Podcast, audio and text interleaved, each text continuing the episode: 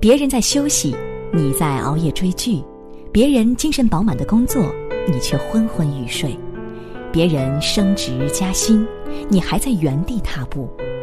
人和人的差距就是这样一点一点拉开的。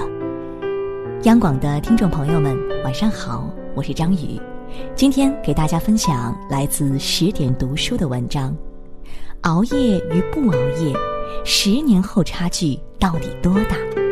我们一起来看是一个怎样的故事。前几天，朋友和我说了一段很有意思的话：“晚安”这个词并不意味着一天的结束。而是一个冲锋的信号，它代表着真正属于我个人的深夜时光终于要来了。仔细想想，这还真是不少现代人的写照。白天忙于工作，忙于家庭，只有到了晚上才能找回自己的时间，所以总是舍不得睡去，要开启所谓报复性熬夜，哪怕已经很晚了，还是捧着手机不能自拔。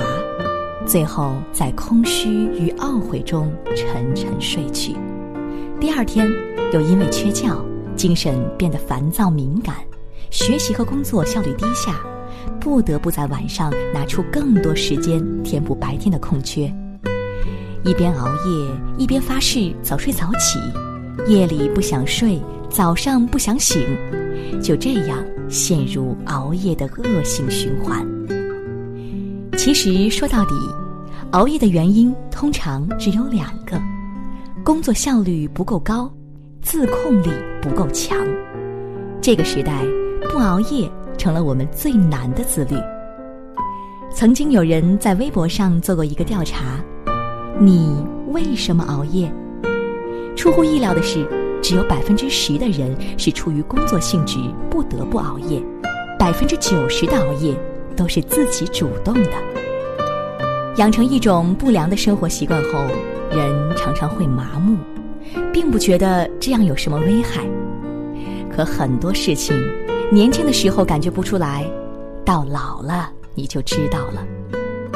医生说，熬夜会使人变笨、变迟钝，容易生病不说，患癌的几率也比别人高。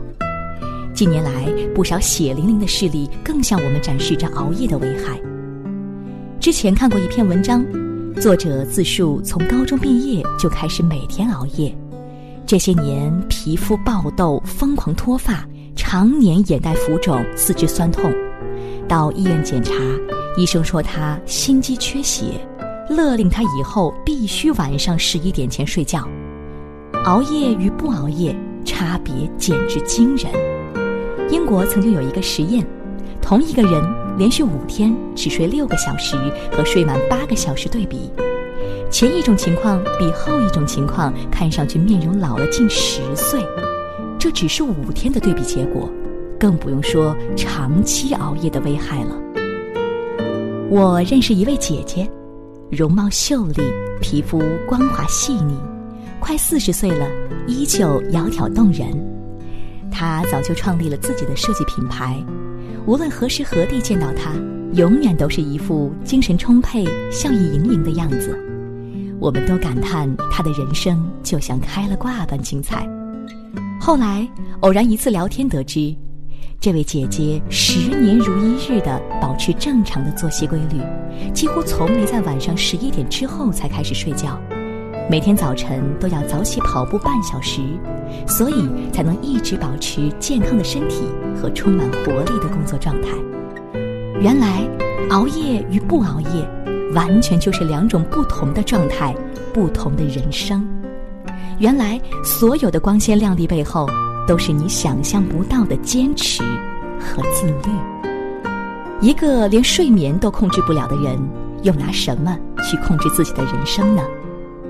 无论何时，身体才是革命的本钱。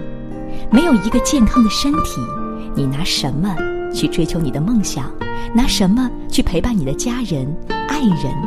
又拿什么去和人家拼人生下半场？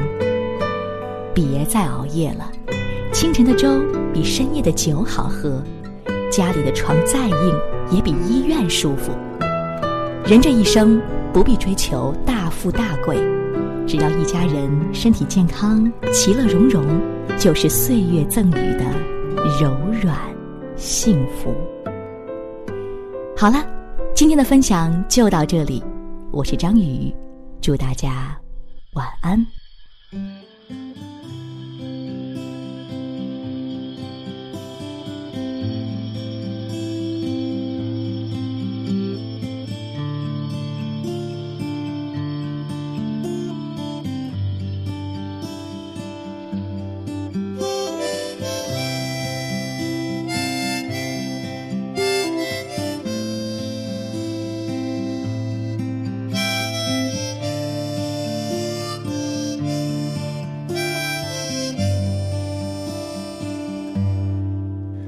我想和你一起去一个地方，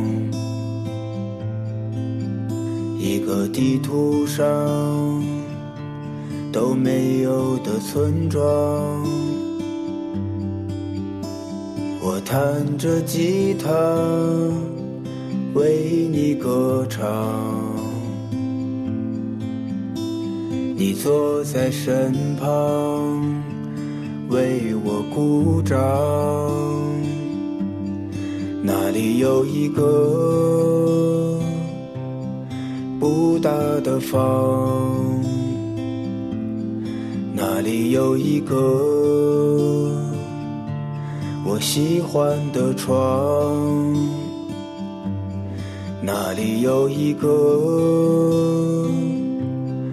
不灭的月亮。有一个你微笑的脸庞。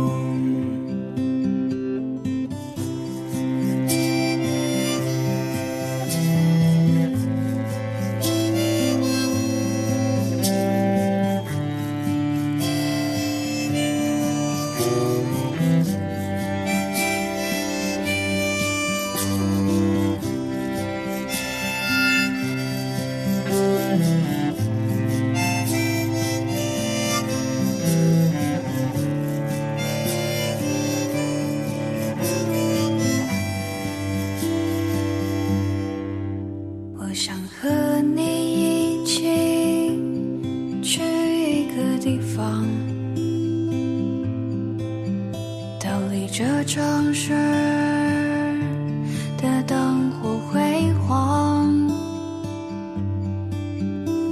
我为你穿上美丽的衣裳，